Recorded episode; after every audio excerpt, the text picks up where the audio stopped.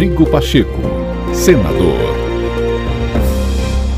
Olá, começa agora mais um podcast do senador Rodrigo Pacheco. Nos acompanhe e fique por dentro do trabalho do presidente do Congresso Nacional. O senador Rodrigo Pacheco defendeu a necessidade de um novo programa social que substitua de forma eficiente e permanente o auxílio emergencial no Brasil. Para Pacheco, é preciso o auxílio do Estado para que as pessoas vivam com um mínimo de dignidade. Não podemos ser traídos pelo relativo conforto do auxílio emergencial e do tempo do auxílio emergencial. Primeiro, porque o auxílio emergencial talvez mesmo precisará ser prorrogado por um, dois ou mais meses em função da pandemia estar presente na nossa vida ainda.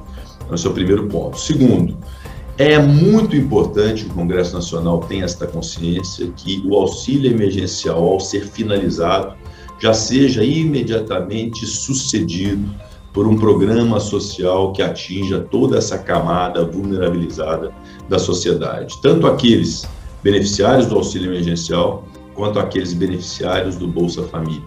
Ou seja, as pessoas realmente que precisam da, do auxílio do Estado para manterem-se minimamente com mínimo de dignidade, para comer, né, para ter comida na mesa.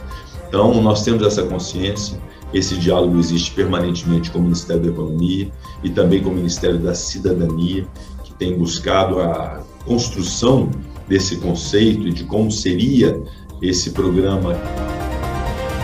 Diante das dificuldades causadas pela pandemia, o presidente do Senado afirmou que as prioridades do parlamento devem ser o combate à Covid e os projetos que viabilizem a retomada do crescimento econômico. Qual foi sempre a prioridade, continua sendo a prioridade?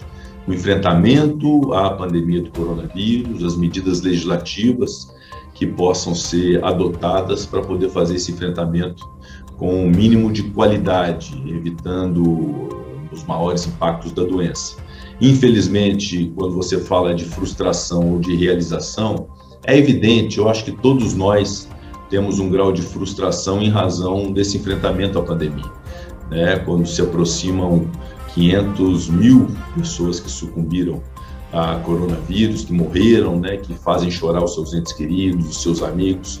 Essa é uma tragédia humanitária sem precedentes quando identificamos dificuldades das mais diversas e que colocou-se à prova o nosso próprio sistema de saúde, com dificuldades em leitos de UTI, em oxigênio nos hospitais, em insumos de sedação para as pessoas que deviam ser é, entubadas. Isso tudo revelou algo que, que de fato acaba ensejando uma frustração geral, porque podíamos ter evitado mortes, podíamos ter evitado o impacto mais severo da doença, mas temos que enfrentá-la e continuamos a enfrentá-la, sempre com otimismo, apesar das dificuldades que, que nos foram impostas ao longo desse tempo, o otimismo de que nós vamos superar essa fase, que nós vamos ter melhores momentos no país, que nós vamos conseguir estipar essa pandemia a partir desse processo de vacinação. Uma vez vacinada a população brasileira, nós teremos a imunização que nos permitirá